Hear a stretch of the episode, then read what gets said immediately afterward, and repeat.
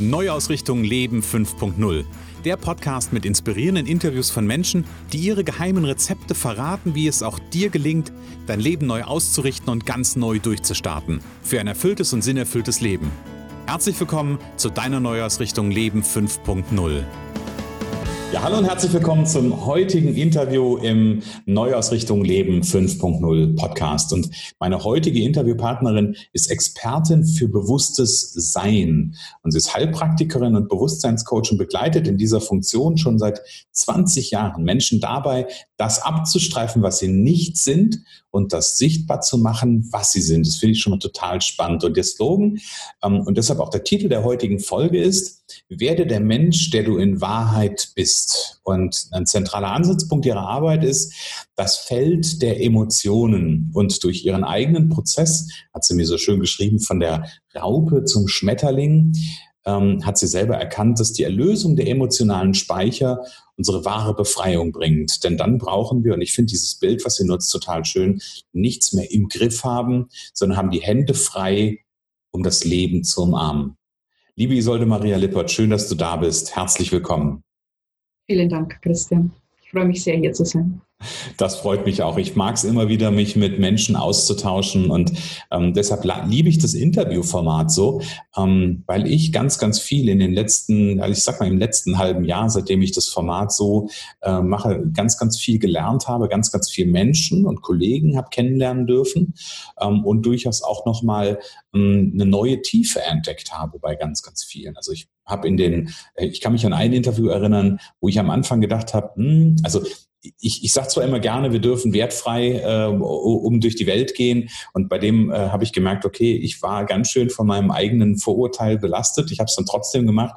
Und es hat mich so berührt, das Interview. Es war ein so wunderbares Interview. Also deswegen herzlich willkommen und schön, dass du diese Reihe einfach an der Stelle ähm, auch bereicherst mit deiner Expertise ähm, und mit deinem Sein. Und du hast, und das habe ich ähm, am Anfang gesagt, ähm, mir geschrieben, dass du Menschen dabei hilfst, das abzustreifen, was sie nicht sind und das sichtbar zu machen, was sie sind. Ich finde das Bild total schön. Erzähl ganz kurz in zwei Sätzen, was machst du genau? Ich arbeite mit den Menschen emotional. Das heißt, wenn, wenn der Mensch Dinge erlebt, dann reagiert in der Regel zuerst das emotionale System und erst dann realisiert sein mentaler Bereich, ähm, dass es sich im Grunde schon wieder so verhalten hat, wie es abgespeichert ist. Und mhm. genau in diesem Bereich arbeite ich mit den Menschen, dass ich mit ihm auch über Meditation, über Gespräch genau in diese Emotion reingehe, dass er sie wieder spürt, um dadurch eben diese Befreiung zu erlangen. Mhm. Weil in der Regel vermeiden wir, alte Schmerzen wieder zu spüren und suchen uns eben dann irgendwelche Ersatzhandlungen oder Ersatz Reaktionen. Mhm. Und trotzdem ist die Emotion da und sie wird sich immer ihren Weg bahnen. Mhm. Ist das ein, weil du sagst gerade in die Emotion reingehen, ist es auch, ähm, ich habe gerade ein, ein, ein, weitergehendes Bild gehabt, ist das auch ein Stück weit durch die Emotion durch, durchgehen oder nur reingehen? Also wir gehen in die, ich begleite den Menschen, wir mhm. gehen in die Emotion rein und er bleibt so lange in diesem Emotion, äh, emotionalen Feld, in diesem mhm emotionalen Erleben, mhm. bis die Emotion sich erlöst. Wir gehen mhm. nicht durch. Wir mhm. bleiben drin, bis diese Energie sich auflöst. Mhm. Okay. Wenn wir, also meine Sichtweise ist so und es bestätigt sich auch immer wieder, wenn ich Menschen begleite, die schon emotional gearbeitet haben, wenn der Mensch durchgeht, ist mhm. wirklich aufgelöst. Er lernt dann mit der Emotion umzugehen. Mhm. Aber er wird nicht wirklich frei. Also ich begleite sie rein in die Emotion und sie bleiben dann drin. Ich bin da, ähm, halte sie, bin wie die Big Mama dann für sie da, damit sie wirklich die Emotion durchleben können. Okay. Also es ist mehr so ein, ich habe gerade das Bild gehabt, reinzugehen, so lange zu, ich, ich, ich mache es jetzt mal ganz schematisch, so lange zu warten, bis sich das, bis sich die Energie transformiert. Genau, also ja. auch um ein Bild zu geben, zum Beispiel, wenn jetzt jemand in Tränen aufgelöst ist, irgendwann hört das Weinen auf. Mhm. So ganz ja. natürlich, weil einfach alles raus ist, was gerade raus will. Mhm. Und genauso ist bei der Emotion. Mhm. Okay. Also ich ja, sehr vielleicht noch wichtig zwischen Emotion ja. und Gefühl. Ja. Emotion sitzt auf Höhe des Magens, so im energetischen der Solarplexus und Gefühl ist der Herzbereich. Mhm, okay. Das finde ich total spannend, weil das ist, ich, ich finde es immer wieder, ähm, finde es immer wieder toll zu sehen, dass, also es gibt ja gerade, was den Körper anbetrifft, gibt es gewisse Konzepte oder gibt es gewisse ähm, Ideen quasi, die sich in verschiedenen Konzepten wiederholen. Deswegen finde ich das großartig. Okay, Isolde, ich habe gesagt, oder ich, ich habe so ein, ich habe ja immer so ein, das habe ich im Vorgespräch gar nicht gesagt, ich habe immer so eine Einstiegsfrage und eine Ausstiegsfrage und alles, was dazwischen passiert, bleibt dazwischen. Nein, alles, was dazwischen passiert ist, ähm, ist was, was sich im Gespräch entwickelt. Aber aber eine, ähm, eine zentrale Einstiegsfrage, die ich gerne jedem Interviewpartner stelle, ist, wenn du jetzt gerade im Moment, und wir stecken gerade für alle, alle Zuhörer, ähm, das Interview zeichnen wir auf am, jetzt muss ich ganz kurz fairerweise selber gucken, am 3. April. Das heißt, ähm, wir sind jetzt gerade so immer noch in dieser ganzen äh, Krisensituation, die vielen auch durchaus Angst macht und viele auch ins Drama äh, schmeißt oder sich viele ins Drama schmeißen lassen. Ähm, aber wenn du jetzt gerade im Moment mal so auf dein Leben draufschaust und dein Leben so Revue passieren lässt, lässt Wer, wie fühlt sich, und du hast gerade von Emotionen und Gefühl gesprochen, wie fühlt sich dein Leben im Moment für dich an? Also mein Leben fühlt sich für mich sehr ruhig an. Mhm. Ich bin wirklich in diesem bewussten Sein. Und wenn der Mensch eintaucht in dieses bewusste Sein, dann nimmt er wahr, dass jetzt kein Drama ist. Mhm. Das Drama, das besteht, ist die Angst vor dem, was kommen könnte. Mhm. Okay, ist das bewusste Sein für dich? Und ich habe gleich noch eine Frage zu dem Thema ruhig. Ähm, ist das bewusste Sein für dich ähm, einfach auch dieses, gibt es ja immer wieder diesen, diesen Satz im Hier und Jetzt sein, das, das Jetzt-Leben? Ja, ähm, nicht als Konzept ins mhm. Jetzt zu gehen, sondern wirklich zu sein. Ich schreibe dieses Sein immer mit großen Buchstaben, mhm. also vier große Buchstaben. Ähm, nicht Bewusstsein, also dass ich mir bewusst bin, wer ich bin, mhm. sondern wirklich dieses bewusste Sein. Mhm. Und wenn wir in dieses bewusste Sein eintauchen, sind wir automatisch in dem Moment. Und wir mhm. spüren automatisch in diesem Sein, was jetzt gerade ist. Mhm. Und wenn eben Emotionen noch nicht erlöst sind, dann werden in diesem Sein genau die Emotionen hochgespült. Mhm. Okay. Und du hast davon gesprochen, dass sich dein Leben ruhig anfühlt. Gib uns mal eine Idee davon äh, mit. Und ich weiß, ich, ich finde es immer wieder spannend, äh, die Antworten auf genau auf diese Frage. Ähm, wenn du, wenn du mal in deinen Körper reinspürst, wo würdest du diese, diese Ruhe wahr oder wo nimmst du diese Ruhe wahr? Ich nehme die in meinem ganzen Körper wahr mhm. und auch um meinen Körper herum. Mhm, okay, cool. Also das ist so, das ist wie ein ruhiges Feld. Mhm indem ich so ganz intensiv mit mir verbunden bin. Mhm. Oder wo ich ganz intensiv ich bin. Ich bin nicht wirklich verbunden, sondern ich bin diese, dieser Zustand. Und du bist die Ruhe. Genau. Mhm. Ah, cool. Sehr schön. Jetzt mache ich es ganz, ja, ganz gerne so im, im Podcast, ähm, hast du vielleicht auch schon gehört. Ähm, ich drehe ja gerne mal so ein bisschen die, die Zeit zurück. Du machst mir auf, also wir, wir haben jetzt ein bisschen Vorgespräche hinter uns gebracht, quasi, also sehr, sehr positiv gemeint, äh, so ein bisschen Vorgespräch schon gehabt und ähm, das, was du an Ruhe mir beschreibst, ist doch das, was du ausstrahlst. Und die Frage ist ja immer, das ist so die, die Frage, die ich mir stelle, ähm, ist der Mensch, der mir so begegnet, schon immer so gewesen oder wo kommt er eigentlich her? Vielleicht drehen wir einfach mal so ein Stück weit die, ähm, die, die, das Rad des Lebens oder die Uhr des Lebens mal ein Stück zurück und erzähl uns doch ein bisschen, wo du herkommst, dass wir dich ein bisschen, her, ein bisschen näher lernen. Kennenlernen, so heißt das Wort, was ich suchte. Also erzähl uns ein bisschen über deine Geschichte. Wo kommst du her? Was ist dein Hintergrund? Also ich lebe in Niederbayern, bin in mhm. Niederbayern auch geboren, komme aus einer Familie, habe einen Bruder und mein Leben war so so sehr von dem geprägt, dass von mir erwartet wurde, mich an die Gegebenheiten anzupassen.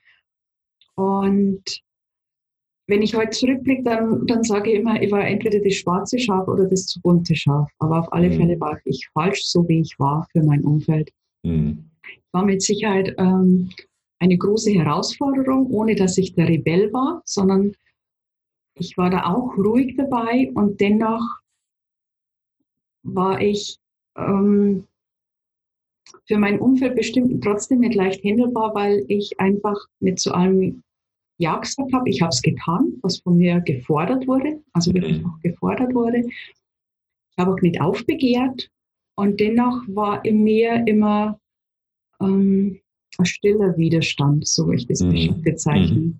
Oder auch wenn dann so das wirklich das pure Leben, auch im puren Leben war ich dann eine Herausforderung für mein, für, für, dieses Umfeld, in dem ich aufgewachsen bin. Okay.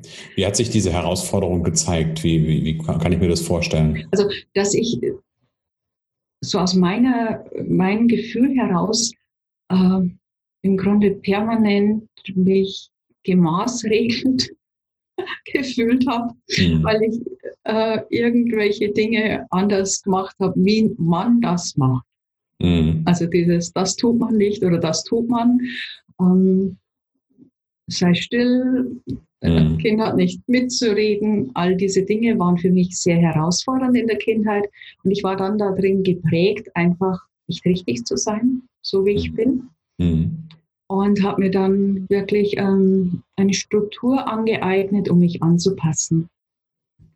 Okay, das wäre auch meine nächste Frage gewesen, weil das, was ich höre, ähm, es, gibt ja, es gibt ja zwei Reaktionsmöglichkeiten, damit umzugehen. Es gibt entweder den, das angepasste Kind oder das re rebellierende Kind. Und das heißt, du hast Strategien dir angeeignet, wie du quasi gut in das System passt. Genau, wie hm. ich da gut ähm, drin leben konnte, ohne weiter groß anzuengen. Mhm. Und dabei okay. habe ich mich verloren. Also ich, mhm. wenn ich an meine Kindheit oder Jugend denke, habe ich heute das Gefühl, da hat es mich gar nicht gegeben. Mhm. Okay. Ja. Wie ist denn da deine Erfahrung? Ich habe gerade, ähm, mir, mir schoss gerade dazu ein, ja, Thema oder ein Bild oder wie auch immer durch, die, äh, durch den Kopf. Du arbeitest ja momentan oder heute ähm, sehr ähm, mit, natürlich auch mit dem Thema Intuition, dich auf andere einzustellen.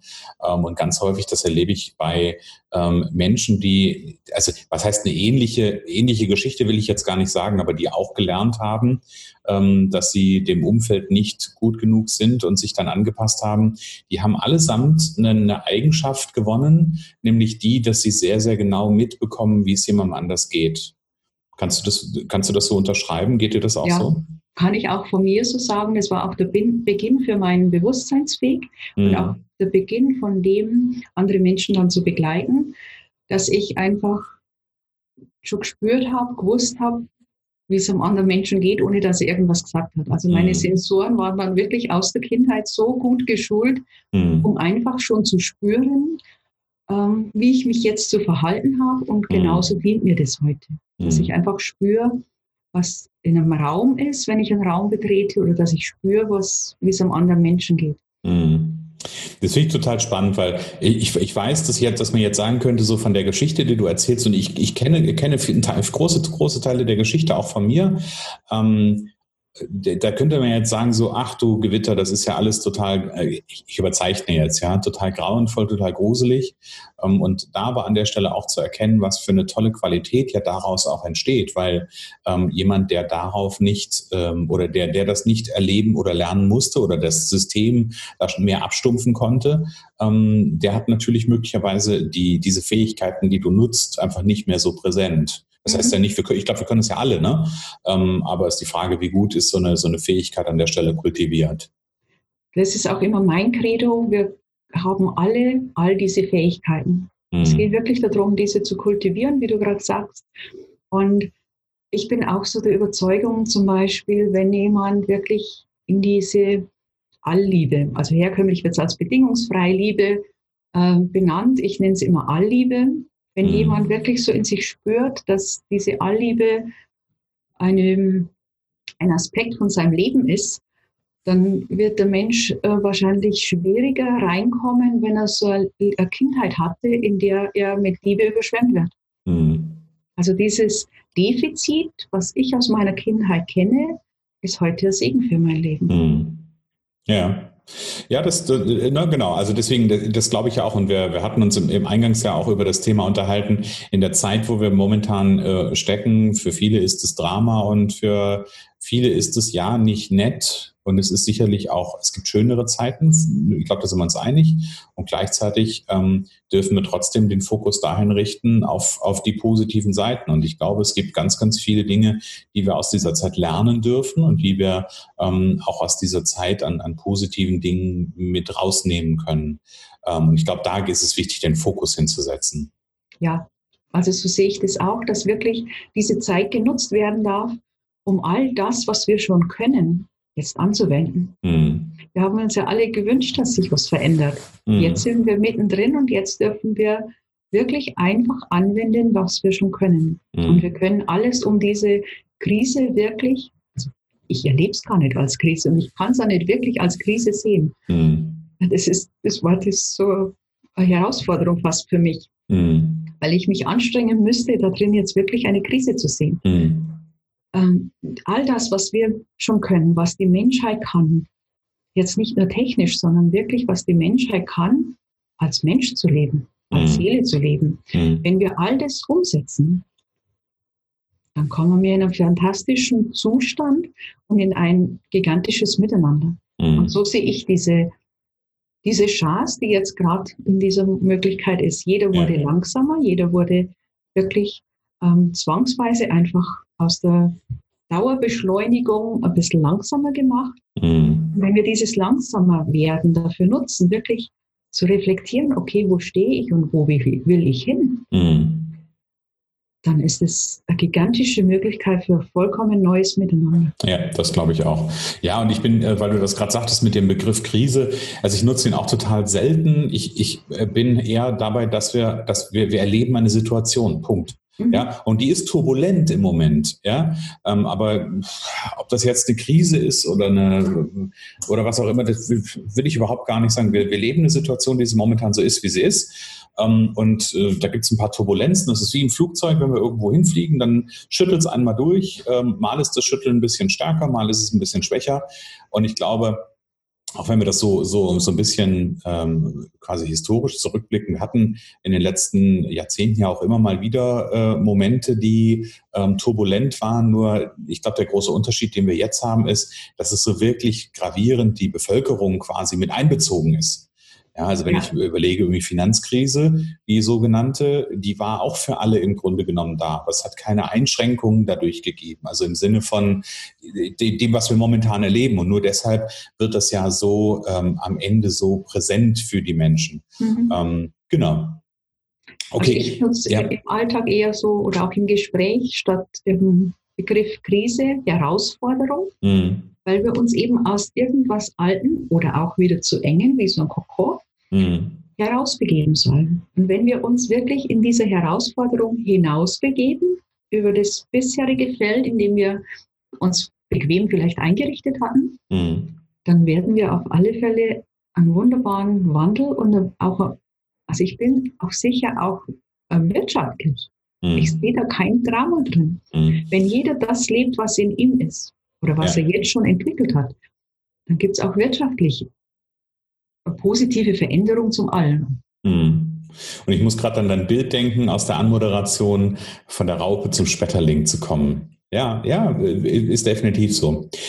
Ja, und die Raupe muss, darf auch sich dadurch quälen. Mhm. Es gibt ja auch diese Versuche, dass wenn der Raupe geholfen wird, sich aus diesem Kokon zu befreien, kann sie anschließend nicht fliegen, mhm. weil die Flügel verkrüppelt sind. Ja, und genauso ja. dürfen wir wieder und wieder durch diesen Geburtsprozess hindurch. Mhm. Ja. Ja, schönes wir Bild. Uns, wir wünschen uns ja alle zu fliegen. Mhm. Ja. Isolde, lass uns an der Stelle nochmal, ich habe ich hab so, wir sind aus deiner Geschichte ein Stück rausgesprungen, als du gesagt hast, ähm, und du hast schon, also die Kindheit war nicht da und das war, ähm, also habe ich es jetzt mal für mich in einem kurzen Satz ähm, zusammengefasst. Ähm, aber was musste passieren oder was ist dann passiert, dass du, ähm, ja, dass du, dass du da weitergekommen bist? Wie lange ging das, dass du das, ähm, dass du nicht gelebt hast? Also intensiv habe ich es erlebt, solange ich zu Hause gelebt habe. Mhm. Als ich dann meinen Mann kennengelernt habe, haben wir auch sehr schnell uns eine gemeinsame Wohnung genommen. Für mich mit Sicherheit Flucht, einfach um aus dem bisherigen rauszukommen. Mhm. Da hat sich für mich schon viel verändert in meiner Partnerschaft mit dem Christian. der auch Christian heißt, mein Mann. Sehr guter Name übrigens. genau. Und ähm, so wirklich der Knackpunkt war die Geburt von unserem ersten Sohn. Mhm. Ich hatte eine wunderschöne Schwangerschaft. Also mein Körper kann super gut schwanger sein, aber er kann nicht wirklich gut die Geburt durchleben. Okay. Bei unserem ersten Sohn war es dann so, dass ähm, ja, dass dann irgendwann der Punkt da war, nach 16 Stunden Wehen und unseren Sebastian hat es gequetscht und gequetscht und gequetscht und mhm. die Hebamme hatte für den Moment nicht erkannt, dass der Muttermund einfach nicht aufgeht und mhm. ich wurde immer mehr mit Medikamenten behandelt. Mhm. Und irgendwann hat dann mein Herz gesagt, okay, jetzt geht's nicht mehr und auch das Herz von unserem Sohn und dann waren anschließend einige Tage, wo wo wir uns beide dann entschieden haben, irgendwann, wir bleiben dennoch gemeinsam. Okay. Also es kam zum guten Ende ja, und das ja. war für mich wirklich der Erwachensprozess. Ja, okay. Dass ich gewusst habe, okay, mein Leben gehört anders. Hm.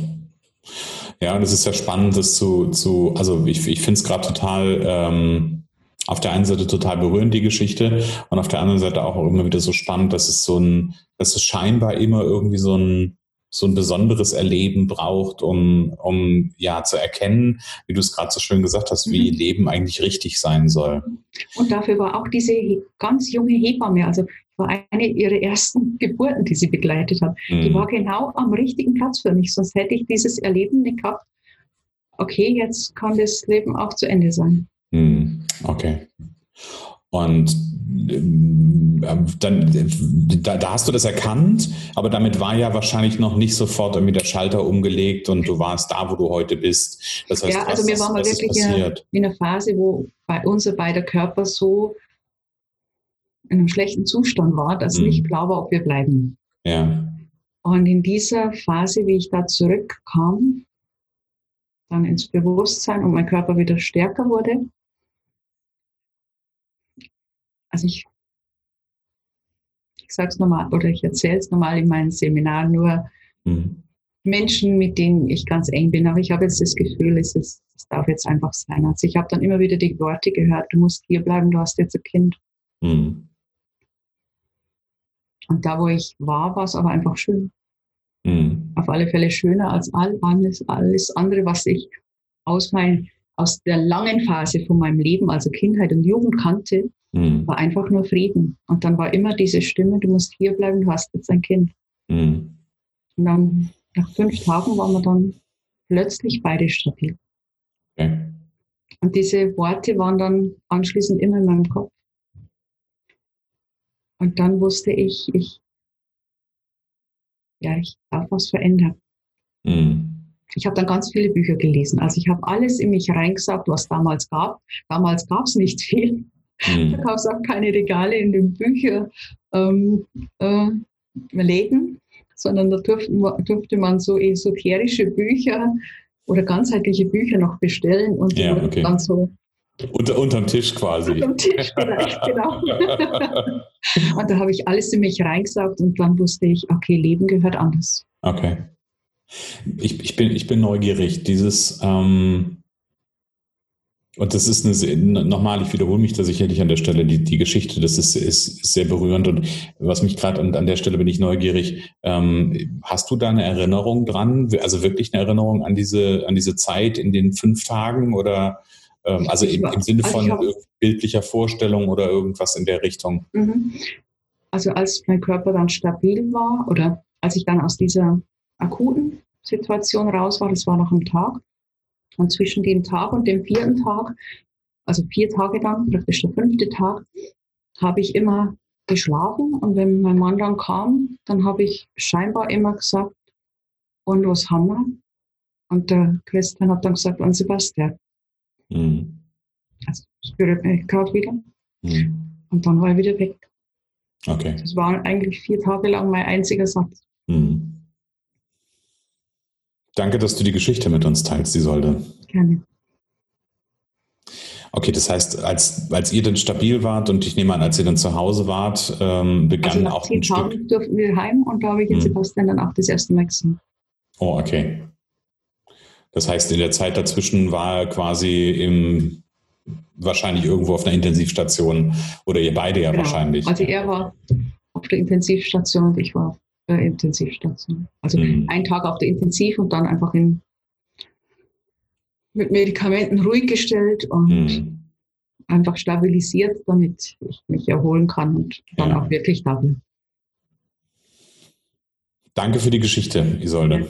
Sondern also, die Zeit, also ich habe ja. nur, ich habe keine Bilder, ich habe nur das Gefühl, dass einfach Frieden war. Mhm. Und immer wieder diese Stimmen. Mhm. Du musst jetzt hier bleiben, du hast jetzt Kind. Mhm. So ein Stück weit ist ja auch, du hast da noch eine Aufgabe, ne? Mhm, mhm. die du ja, erledigen genau. darfst. Mhm. Mhm. Gut, dass diese Stimme da war, weil sonst könnten wir heute das Interview nicht führen, liebe Isolde. Danke. Das sage ich auch immer wieder. Gut, dass ich damals die andere Richtung eingeschlagen. Genau, genau. Okay, und dann habe ich gehört, das heißt, du hast dann ganz, ganz viel gelesen und hast dann mhm. quasi den, den Schwamm eingeschaltet. Ich nehme mal das Bild, der dann quasi als äh, ja, den Wissensdurst ausgepackt hat und alles mhm. aufgesaugt hat. Was, wurde, was war so für, für dich in den ganzen Sachen, die du gelesen hast, ähm, die du bestellt hast und unter der Theke bekommen hast? Was war für dich so das Highlight? Was, war, was hat für dich wirklich einen Unterschied gemacht, wenn du zurückguckst? Also damals war Celestini so ganz frisch Mhm. Heute ist ja der Renner, damals war es so ganz frisch. Und ich weiß nicht, wie oft ich dieses erste Buch gelesen habe, die mhm. Prophezeiungen mhm. von Celestine. Mhm. Weil da war für mich die Erklärung für mein ganzes Leben drin, für das, was ich gewusst habe, gespürt habe, wie mein Leben gehören würde. Mhm. Also auch als Kind schon gespürt habe. Mhm. Weil ich, das war ja immer, dass ich heutzutage eben so entweder schwarzes Schaf oder so buntes Schaf. Ja. Äh, und in Celestine, also ich kann gar nicht sagen, wie oft ich das Buch gelesen habe. Ich habe es immer noch. Also mhm. es ist wie ein, wie ein Schatz für mich, dieses Buch. Und, und ich habe alles rausgesagt, was an Erkenntnis da drin war. Habe auch mhm. ganz viel geweint in der Zeit. Nicht aus nicht um das zu betrauern, sondern aus dieser Erkenntnis raus und aus dem berührt sein, dass ich auch nicht falsch bin. Mhm. Ich spüre da eher so eine Dankbarkeit, die da drin mhm. steckt, das zu erkennen oder das erkennen zu dürfen mhm. ähm, in letzter Konsequenz. Ja, sehr cool. Und mh, mm, gib mir mal so ein Zeitfenster zwischen, also ich meine, das, das ist ja. 25. Da warst du 25, okay. Und ähm, das, das ist ja kein Prozess. mehr. die Erkenntnis, das ist eine, und ich, ich, ich nehme mal eine Analogie. Eine Erkenntnis ähm, ist ja immer so, dass also das muss halt Erkenntnis nicht immer so ein, so ein dramatischer Fall sein, ähm, aber Erkenntnis, damit fängt es ja immer an, dass ich irgendetwas erkenne und dann eine Entscheidung treffe und dann beginnt ja ein Prozess. Ähm, gib mir mal so eine Idee, wie lange war dein Prozess, dass du so in so einen ähm, in so einen State gekommen bist, dass du auch dein Leben wirklich pragmatisch verändert hast?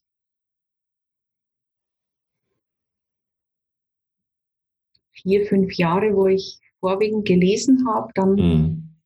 wirklich versucht habe, das in mein Leben zu bringen. Ich habe ganz viel vorher im Innen gewandelt. Mhm. Kon konnte ich ja gut aus meiner Kindheit. Mhm. Da war ich ja Profi drin. Mhm. Ich habe vorher ganz viel in meinem Innern gewandelt und ich würde sagen, so nach vier, fünf Jahren konnte ich dann das auch wirklich Stück für Stück im Außen immer mehr leben, habe dann auch gewagt, freundlich Nein zu sagen. Das durfte mhm. ich intensiv lernen. Mhm. Und ja, und also ich liebe wirklich diese Arbeit den Schmerz zu spüren und dadurch zu transformieren. Mhm. Und dann das Geschenk zu erleben, was dann darunter verborgen lag. Mhm. Weil ich so ja. eben aus meinem eigenen Erleben ja. integriert habe. Vier bis fünf Jahre ist, ist durchaus ein, ähm, also wundert mich jetzt nicht, ja, also weil, mhm. ja, und kann, kann sogar bei, bei dem einen oder anderen auch, auch, auch noch länger dauern. Ne? Ähm, aber ich finde es immer wieder so spannend, dass wenn Menschen anfangen, und ich habe irgendwann mal, ich glaube, ich, glaub, ich habe die, ähm, ich habe die Geschichte schon mal im, ähm, in einem anderen, anderen Interview auch schon erzählt. Ich habe mal einen Klienten gehabt, der hat, das war im letzten, das war im letzten Jahr, ähm, der hatte Anfang des Jahres Also das war irgendwie im, ich weiß gar nicht, Mitte des Jahres muss das gewesen sein. Und der hatte Anfang des Jahres angefangen, sich mit Persönlichkeitsentwicklung zu beschäftigen. Und er ärgerte sich darüber, dass er im Juni noch nicht fertig ist. Fand ich spannend, ja. So, aber das, deswegen ist mir das wichtig, da auch mal, da auch mal aufzuzeigen, dass, dass die, die, die persönliche Veränderung und das persönliche Entwickeln und dieses, ähm, wie du so schön den, den, den Begriff oder die, das Bild genommen hast, von der Raupe zum Schmetterling, das ist ein Prozess. Der startet irgendwo, ja, und man muss irgendwann oder man darf irgendwann die Entscheidung treffen, zu sagen, okay, ich, ich bin hier, ähm, ich habe erkannt, dass ich hier nicht glücklich mit dem bin und das Leben irgendwie anders zu sein scheint. Ähm, und dann beginnt ein Prozess. Und der Prozess ist meiner Ansicht nach, korrigiere mich da, wenn du das von deiner Warte anders siehst, ich glaube, am Ende abgeschlossen ist der Prozess ja nie. Also ich habe das Gefühl, immer weiter zu wachsen. Ich habe in ähm, ganz am Anfang in den Podcast-Interviews habe ich gerne mal die Frage gestellt, wenn du eine Skala machst von 0 bis 10, wo auf deinem Entwicklungsweg siehst du dich? Und ich finde es total spannend, die Antworten. Ich habe da sogar auch mal einen, eine 8 oder eine 9 bekommen, ähm, wo ich mir so denke, also ich, ich lasse das stehen, ich bewerte das auch gar nicht, nur ich, ich äh, gucke dann mein Leben an und gucke, wie ich bin jetzt seit, ähm, jetzt sind es in diesem Jahr sind es acht Jahre, dass ich auf der Reise bin, quasi meiner eigenen Entwicklung. Und ich habe das Gefühl, ich habe so, ich weiß nicht, vielleicht ein Bruchteil von diesen, von dieser, von diesen zehn Stufen ähm, gerade erst erklommen. Und ich glaube, da kommt noch so unendlich viel. Ähm, und das ist ein Prozess, ich glaube, der, ich habe irgendwann mal gesagt, ich glaube, der Prozess ist zu Ende, wenn wir diese Welt verlassen. Oder wer weiß, ja. ob sie dann überhaupt, ne? Wir mhm. wissen nicht, wie es weitergeht an der Stelle. Also, ja, so sehe ich das auch. Ich sage immer, wenn ich 150 wäre, dann geht mein Prozess 150 Jahre mhm. und ich werde mich immer wieder von der Raupe, zum, äh, von der Raupe zum Schmetterling entwickeln.